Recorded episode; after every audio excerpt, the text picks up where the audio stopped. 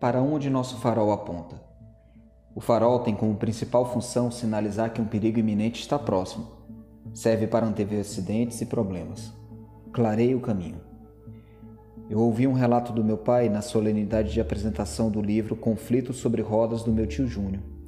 Ele disse que 15 mil pessoas em São Paulo estavam à procura de um emprego numa fila gigantesca. Isso fez ele chorar em frente ao computador. Também me fez pensar sobre aquelas coisas que inconscientemente a gente sabe e não se dá conta. Quantas pessoas aqui em nossa cidade estão à procura de um emprego? Às vezes a resposta sai quase que automática. É, não, infelizmente não tem vaga. Eu sinto muito.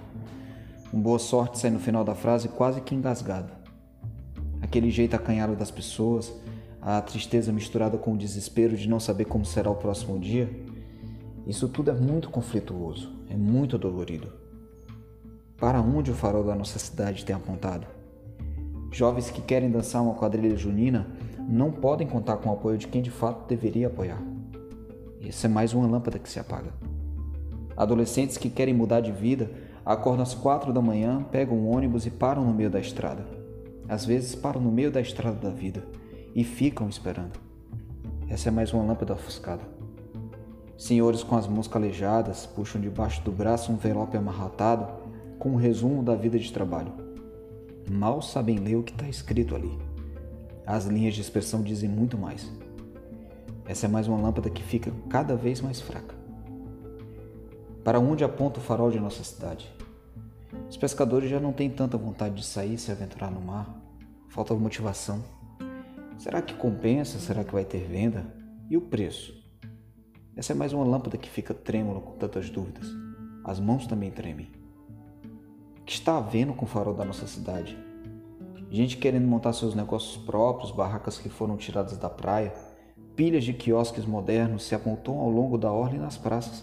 Desocupados estão os quiosques e as pessoas que trabalhavam. É mais uma lâmpada que não acende mais. O povo quer trabalhar, não sabe como, fica ali nas esquinas vendendo coisas em barraquinhas improvisadas de qualquer jeito, do jeito que pode. Que culpa eles têm? São várias lâmpadas piscando. O que é está havendo? Tanta gente capaz de erguer e construir coisas belas, paradas. As obras e as pessoas. Uma década se passou e as crianças não tiveram o prazer de estudar na creche do meu bairro. Quantas lâmpadas que nem tiveram a oportunidade de serem ligadas. E hoje eu estou aqui, como meu pai que chorou ao ver 15 mil pessoas desesperadas através da televisão. Essa não é uma exclusividade de São Paulo não é só em Paracuru. É um país inteiro que chora. Para onde aponta o nosso farol? Está tão difícil de enxergar? No final do discurso ele diz: Não podemos desistir da luta, jamais. Ele me lembrou Che. Hay que endurecer-se, pero si perder la ternura jamais. Curiosidade: o farol construído na Praça José Batista de Carvalho não funciona.